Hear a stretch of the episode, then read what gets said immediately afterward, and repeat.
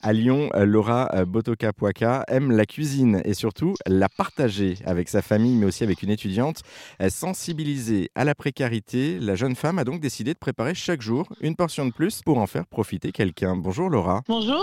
Pourquoi avoir décidé de vous lancer justement dans cette très belle aventure humaine? Alors nous, euh, enfin dans ma famille, on a toujours été sensibilisés euh, à la précarité, on a toujours été euh, dans l'entraide et ça a toujours été un petit peu dans mes racines. Donc euh, j'avais envie de faire quelque chose cette année pour quelqu'un en particulier et voilà, je me suis dit que ça serait la bonne, la bonne solution pour pour aider quelqu'un dans le besoin. Et dans le besoin particulièrement là, une, une ou un étudiant d'ailleurs. hein. Pourquoi d'ailleurs? Alors, euh, par rapport à la- l'inflation euh, du prix des cours, du prix de la vie, euh, je me dis que nous, on arrive à assumer plus ou moins, mais un étudiant, c'est quand même plus compliqué d'aller étudier le ventre vide et euh, en pensant à ce qu'on va manger le soir. Donc, euh, j'étais assez touchée par ça et je me suis dit que ça pourrait être euh, peut-être plus facile pour cette personne-là d'étudier le ventre plein avec des bons repas complets et équilibrés. Et en tout cas, c'est effectivement une, bonne, une très très bonne idée. Et vous lancez également un appel pour que d'autres personnes s'engagent comme vous à, à vos côtés pour lutter contre la précarité. Qu'est-ce que vous voulez leur dire à ces personnes? Alors, il y en a déjà eu pas mal hein, du côté de Bordeaux, du côté de Nice. Il y en a eu quelques-uns qui se sont engagés. euh, voilà, moi, ce que j'aimerais, euh, c'est que d'autant plus mes collègues euh, restaurateurs s'engagent peut-être à donner un repas, un plat du jour. Ça coûte pas grand-chose pour un restaurant. Voilà, une personne dans le besoin et que ce soit peut-être la, une, la- une personne régulière, toujours la même, de façon à ce qu'il y ait aussi un lien social qui se crée, etc.